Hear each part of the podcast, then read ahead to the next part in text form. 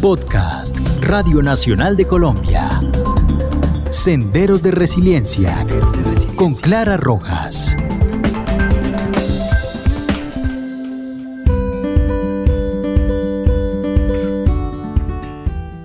Bienvenidos. Este es el podcast Senderos de Resiliencia en la Radio Nacional de Colombia.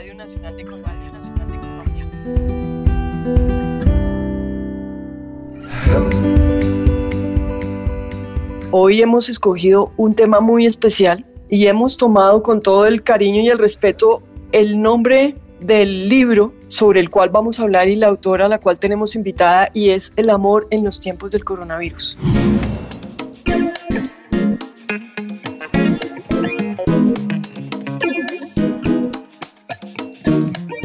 Para hablar de este tema hemos invitado a una persona muy especial. Ella es Bella Clara Ventura. Estudió en París dirección y guion y producción de cine. Desde hace más de 26 años se dedica de lleno a la literatura con más de 29 poemarios y 11 novelas publicadas. Ha desarrollado una amplia labor como embajadora de paz, representante del grupo del Ábrase en Uruguay y Brasil y ex embajadora de Poetas del Mundo, embajadora del IFLAC, que es el organismo de la paz en arte y literatura. Ha sido delegada a la Sociedad de Poetas Franceses, presidenta honoraria de la Unión Hispanoamericana de Letras UHE, representante de la Casa de Poetas Peruanos, vocal del PEN en Colombia. También ha tenido múltiples reconocimientos a nivel mundial. En 2008 fue escogida por la Universidad Santo Tomás como una de las 50 mujeres más importantes en la cultura. Obtuvo también el premio Guadalquivir en España en 2011, el premio El Rosal en la Universidad de Miami en 2011.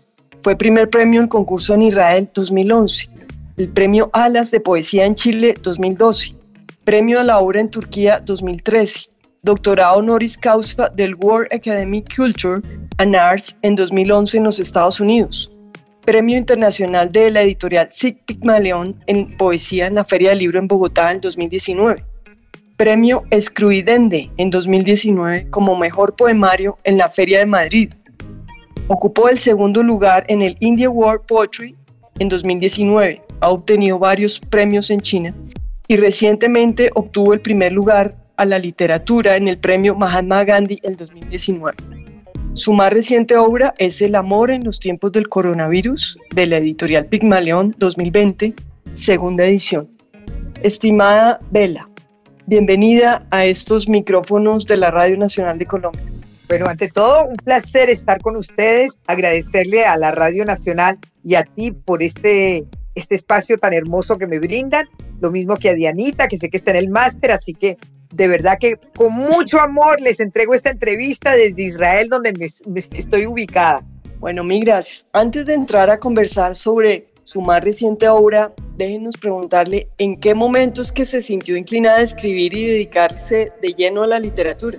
Bueno, eso sí es un proceso que yo diría que fue altamente doloroso en el sentido de que yo estaba muy ubicada en el cine, me encantaba el cine, por supuesto, pero en algún momento era muy complicado todo, no como ahora que las cámaras son tan fáciles, con un teléfono, con un portátil uno puede hacer un video y sin ningún problema y ya sé, todo se sofisticó de tal manera que se volvió muy sencillo. Es más, yo acabo de hacerle un video a Maruja Vieira y fue tan sencillo que yo decía, bueno, pero qué épocas aquellas cuando hace 30 años yo tuve que hacer el salto cuántico a la página en blanco porque estaba ya cansada de toda la parafernalia, de conseguir los dineros, de, de todo lo que implicaba el cine. Entonces yo dije, bueno, déjeme probar, ya que, que, lo que necesito es expresarme, pues vamos a expresarlo con lo más barato que, que, hay y con lo más íntimo.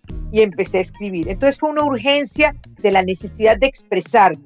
Y como era complicado con el cine en, aquel entonces, la página en blanco me resultó muy gloriosa. ¿Qué le animó a empezar a publicar sus poemas y sus novelas? Eso sí también es otra historia mágica uno siempre sueña con un editor, porque escritor sin editor es como, como muy acéfalo, muy huérfano de, de, todo tipo de, respaldo. O sea, uno se siente que si no lo están acobijando, uno se siente muy perdido. Entonces, muchos se autopublican. Pero yo digo, aunque sea perfecto de autopublicarse, y muchos lo están logrando divinamente porque se han dado cuenta que también es complicado publicar, yo pienso que cuando tienes el aval de alguien, igual te da mucho más eh, caché y te, te, impulsa más. Tuve la suerte de que eh, Oveja Negra, que estaba muy pegada en ese momento todavía a, a, Gabo, le encantó mi primera novela que se titula Alma Mocha, es un neologismo, y tuve la suerte inmediatamente de que fue publicada en los años, eh, ya te digo, hace 30 años más o menos, sí, exactamente. Y yo me sentí tan, tan satisfecha de, de entender que alguien de ese calibre ah, le había respaldado mi obra, sobre todo que era mi primera novela. O sea, yo no sabía realmente cómo escribir, yo no estudié literatura, por lo menos en ese momento. Después, por supuesto, que hice mil cursos, entré en la universidad de externado con Isaías Peña, o sea, que hice ya después una carrera. Pero atrevida la velita de decir, yo voy a escribir una novela, yo ni siquiera sabía que era una novela realmente para escribirla pero creo que es el pujo tan grande que tiene el creador, que es a pesar de sí.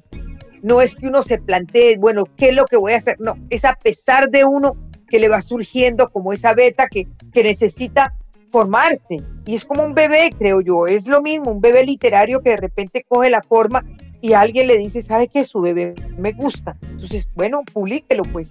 Y en ese momento tuvo eco muy, muy, muy interesante la novela. Era una novela que además hablaba mucho del hombre, porque pues como primera iniciativa yo dije, no, no voy a hablar de mí. Yo sé que las mujeres cuando empezaron a hablar se rasgaron las vestiduras y era para ellas tomar el vocerío de lo que sentían. Pero para mí era como un atrevimiento tan grande que prefería hablar de la otredad. Y eso es lo que hice. Hablé mucho del hombre. Mi primera novela no tiene casi presencia femenina, aparte, qué sé yo, digamos, extras o una presencia remota, pero el hombre, me centré en el hombre. Y eso creo que fue lo que más le subyugó a Cataraín, que era un lector impresionante.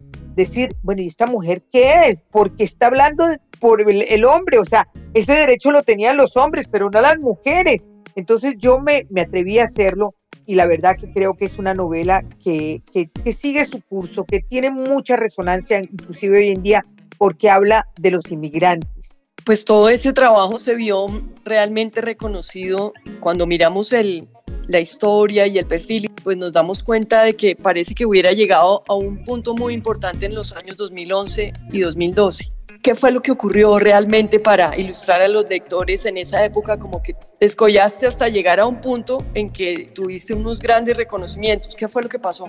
Yo creo que el universo es muy sabio. Yo siempre cito el ejemplo de Botero. Yo me imagino Botero con esas gordas en los momentos en que la, la moda Twiggy, la cantidad de portazos que debió recibir en las narices y siguió y siguió y siguió. Y yo creo que eso es lo que uno tiene que hacer. Cuando uno se siente comprometido con uno mismo, uno tiene que hacerle caso, no solamente a la mente, sino al corazón. Y ese va tomando un motor especial que uno ni siquiera lo, lo puede eh, analizar. O sea, yo no te puedo decir por qué yo escribo, pero lo que sí te puedo decir es que si no escribo me muero. Tan sencillo como eso. Entonces no sé cómo enfocártelo para que entiendas que es más fuerte que, que, mi propio ser. O sea, si yo no escribo, me siento que he perdido el tiempo, que no tengo sentido, que, que realmente me falta lo que realmente me da una proyección como ser humano. Y, la, la, escritura ha sido para mí inclusive hasta sanadora, porque muchos de, mis temas son sobre la condición humana. Y como a mí me han dado tanto para conocer la condición humana, pues me enfrasco en ella con todo el talante y el, y el talento que, que espero que tengan mis novelas. Claro que sí, sin duda es una obra muy importante. Y bueno, pues parece que el mayor premio para ti es tener el espacio para poder expresar más que, que el premio en sí mismo. Aunque en todo caso, pues no lo soslayemos. Sin duda has recibido un premio muy importante en este año 2020 a pesar de la, del coronavirus que se llama Mahatma Gandhi 2020. Cuéntanos un poco sobre este premio. Bueno, tú sabes que acabas de decir algo tan cierto. A mí cuando, por ejemplo, me dicen, háblame de tus premios, a mí me da vergüenza. Digo, ahí hay un currículum que el periodista maneja y es mucho más fácil para el periodista decir recibió tal y tal y tal, como decir no, recibí tales y tales premios. Pero sí diste en el meollo del asunto. Para mí un premio es un estímulo. Es como decirme, Vela, estás por buena vía, sigue caminando por donde estás caminando. Y me recuerdan siempre las palabras de Machado, solo se hace camino al andar. Y es lo que yo sigo haciendo, sigo andando, sigo andando, no sé para dónde voy a llegar, pero no importa, el placer no está, o, realmente la satisfacción, ni siquiera es un placer, es una satisfacción. que tiene otra dimensión la palabra satisfacción con relación al placer. Es la satisfacción de saber que me puedo expresar, que, que dentro de mí hay cosas por decir, que puedo perfectamente abrazar la pandemia como lo hice, que después seguramente hablaremos del libro que tuviste la gentileza de leer en un fin de semana, que de verdad te agradezco en el alma. Pero pienso que es eso, es el estímulo más que todo. Entonces sigue uno motivado para, para seguir adelante.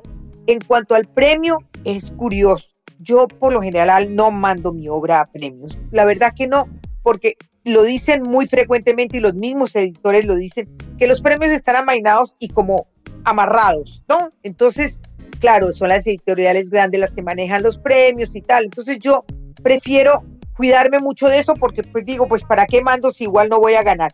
Pero cuando vi que era un premio a la paz y es un tema que para mí es como si fuera un imán, yo dije, lo voy a mandar, no importa.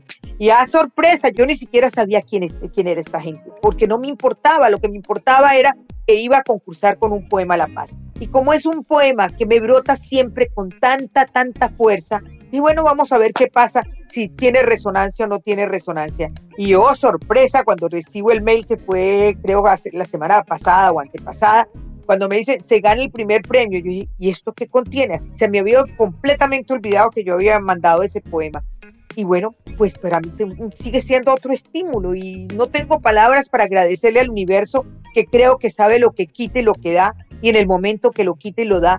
Y bueno, pienso que otra vez en el 2020 me está diciendo, Vela, sigue para adelante, no hay ningún problema, el camino está allanado y la luz sigue prendida. No, pues súper lindo. Permítanme felicitarte de manera muy especial. Como colombianos nos sentimos muy orgullosos por este reconocimiento que te hacen y bueno, ¿por qué no le damos una pequeña primicia a nuestros oyentes, por lo menos picarlos con un parrafito de ese poema para que ellos se lleven esa linda poesía en sus corazones? Uy, no, no lo tengo bajo los ojos, ¿sabes qué? Pero sí te prometo que te podría mandar y tú en algún momento lo puedes leer. Pero sí puedo dar otro poema que es mi poema bandera y habla de la paz. Entonces, perdón que no sea el que, el que ganó el premio y pues no, estaba preparada y no, me lo sé de memoria. No pero este es mi poema bandera y habla de paz. Y este poema tiene 30 años. Cuando yo lo escribí, yo pienso que tuve un momento de mucha iluminación, porque poder entender que la palabra arma y amar es la misma palabra en cuanto a la composición, con diferencia de orden, yo dije, Dios mío, no puede ser. Arma, jugando con las palabras, como se mata con los fusiles, se descubre el orden de una palabra. Arma o amar la mejor arma, amar. Batalla de palabras. Ay, qué lindo, Bella. Pues realmente nos llega al corazón y esperamos que también le llegue al corazón de todos nuestros oyentes que tanto lo necesitan en nuestra Colombia tan sufrida por tanto tiempo, ¿no? Entonces, de manera que es una un linda contribución. Eh, por eso te digo que para mí la palabra paz, primero es porque ya la logré para mi propia vida. Entonces, como sé el tesoro que es la paz, quiero regársela a todo el mundo y restregársela y decirle solamente en paz puede uno encontrar felicidad. Uno piensa que, que como sofismas de distracción, que el dinero, que el carro más bonito, que la ropa, no. Solamente cuando uno contacta la paz, que es una palabra tan cortica pero tan diciente, uno se siente feliz con la vida. Hay una, una vibración que te conecta con unas dimensiones que uno ni siquiera puede realmente tomar o asir son dimensiones que, que en la vibración te dejan muy alto y te sientes que cada vez te elevas más, como si fueras, qué sé yo, una mariposa que va volando, que va volando y que no sabe qué rumbo va tomando, pero que va llegando a un horizonte donde se le premia por ese vuelo. Es lo que yo siento.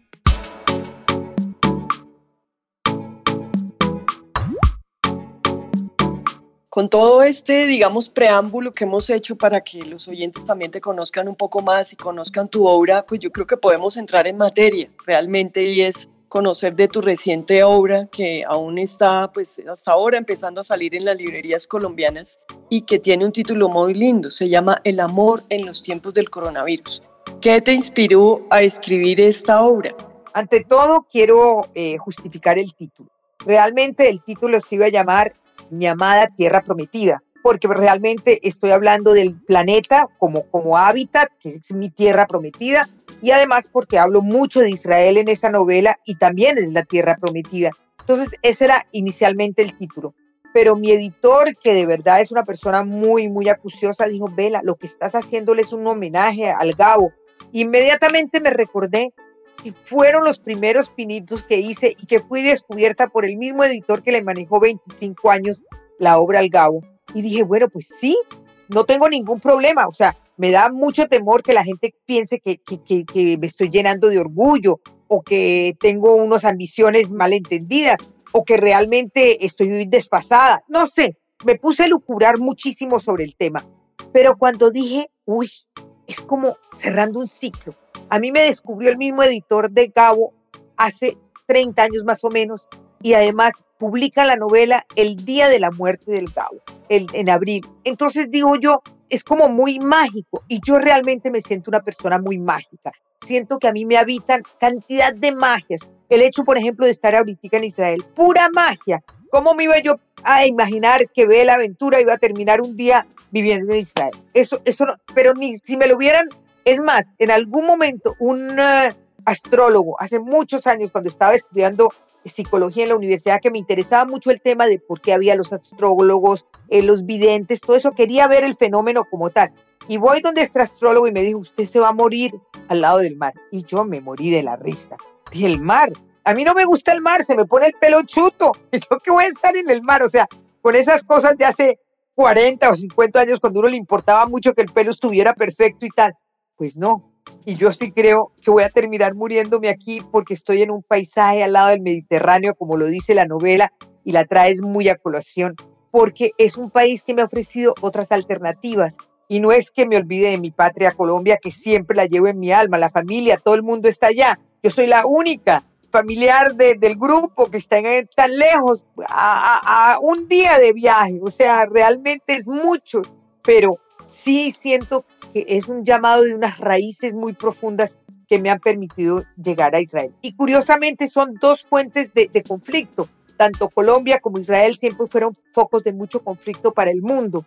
Pero yo pienso que ya Israel está logrando acuerdos de paz con los países árabes. Y anhelo de todo mi corazón que Colombia también logre ese proceso de paz, porque los colombianos necesitamos vivir en paz ya no más muertes gratuitas, ya no más sicarios, ya no más ese, ese tipo de violencia que lo único que nos genera es dolor y más dolor sentimos que el que se murió es, es, nuestro hermano, que sentimos que, que, todo esto no tiene razón de ser, que hay que ponerle educación a la gente para que entienda que matar a alguien no es una cosa de 5 mil o 10 mil eh, pesos, no, es una cosa de, de principios. Déjame volver al tema de la novela y preguntarte cuándo empezaste a escribirla. Bueno, eso también es un cuento muy lindo. Yo empecé a escribir esa novela hace como dos años, pero era una historia de amor. Llana, llana, llana, llana. Y cuando yo fui tejiendo la novela con toda esta historia de amor, yo dije, ¿a quién le puede interesar una historia de amor que no tenga un drama por, por debajo? Cuando llega la pandemia, dije, Dios mío, esto fue pero ni mandado de Dios para que yo pudiera tener eh, esa ecuación es una ecuación lo que uno tiene que resolver en un libro. Dije, esto es además una X que termina, porque no, no, como tú dices, seguimos con la pandemia, no es una pandemia que se ha terminado. O sea, que esa X se vuelven varias X eh, en, en la ecuación. Pero para mí fue glorioso porque me doy cuenta que en el revés, lo único que nos salva es el amor. Y cuando hablo del amor, es el amor en todos los sentidos. El amor al prójimo, el amor al hijo, el amor al vecino, el amor al hermano, el amor al amigo, el amor al desconocido inclusive. Porque cuando nos llenamos de amor, el amor tiene que, salir a flote. O sea, cuando estás tan lleno de amor, el amor ya no es tuyo, el amor se le entrega porque uno, uno se ahoga en el amor. Entonces es una forma de canalizar algo que uno ha trabajado o que lo tiene por dentro. Y creo que ese es mi gran mensaje con la novela, que en el amor, en los tiempos del coronavirus, es lo que nos está pidiendo esa pandemia. Que nos amemos los unos a los otros como tanto lo rezan todas las religiones, pero cuando decimos amarnos es primero amarnos a nosotros mismos con una autoestima seria, no con ego, lejos de nosotros el ego, pero sí la autoestima de saber que si mido un metro treinta me voy a asumir con el metro treinta, que si mido dos metros que no importa, que hay otra cosa dentro de uno que es una chispa divina que lo hace a uno luminoso. Y es lo más importante, contactar esa luz. Y en el momento que uno contacta la luz, ahí está el amor. Es tan sencillo como eso.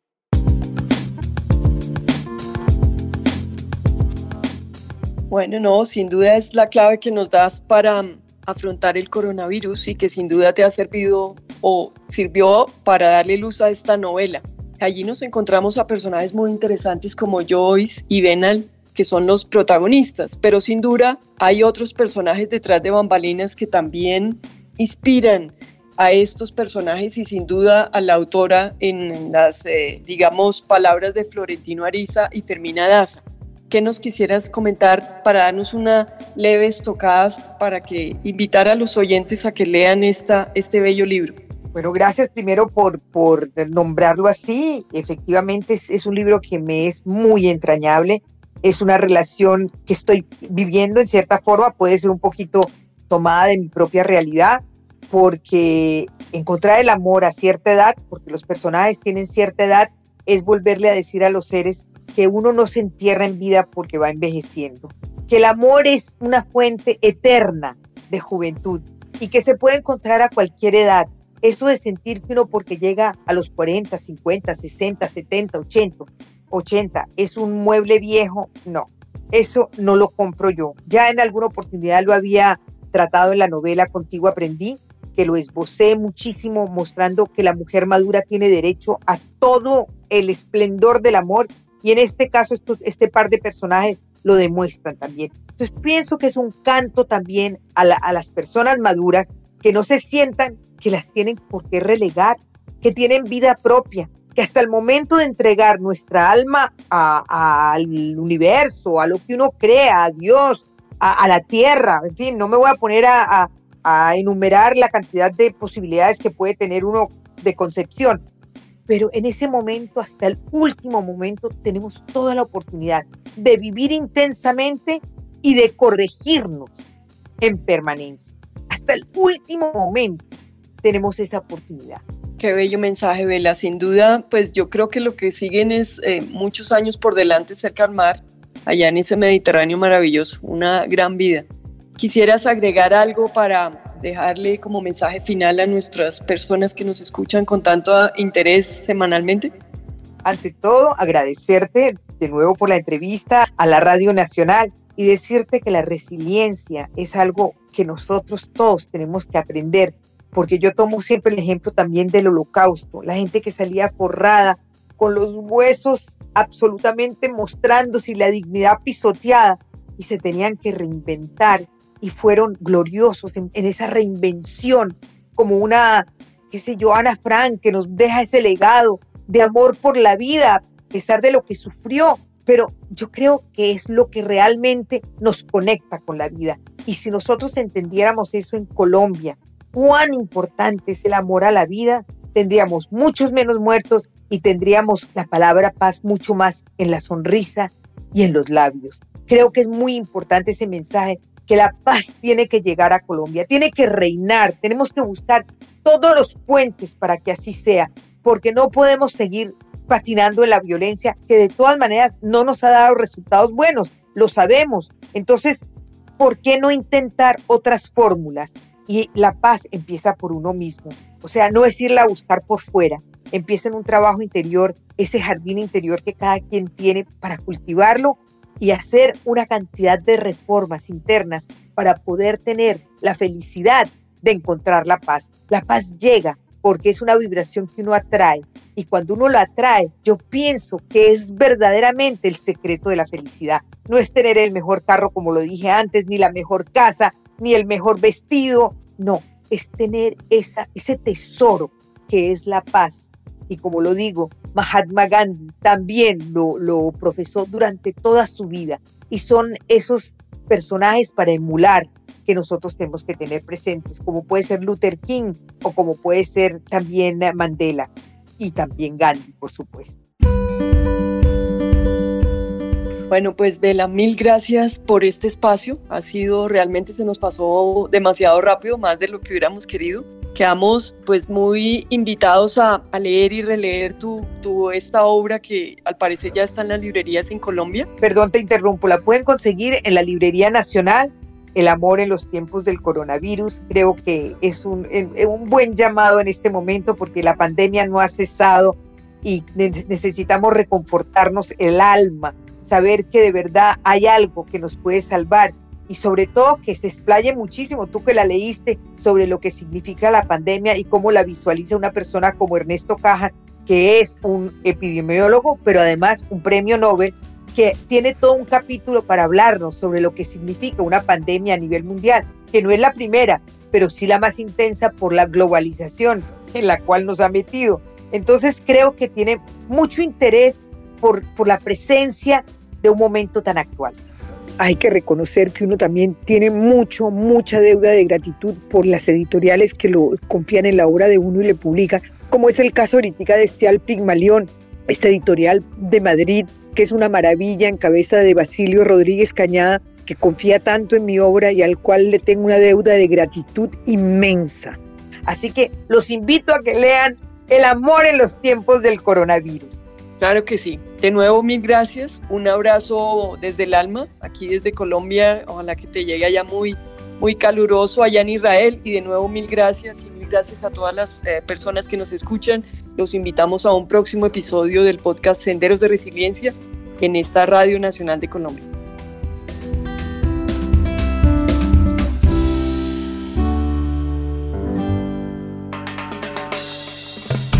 Este es un podcast de Radio Nacional de Colombia. Escúchelo cada jueves.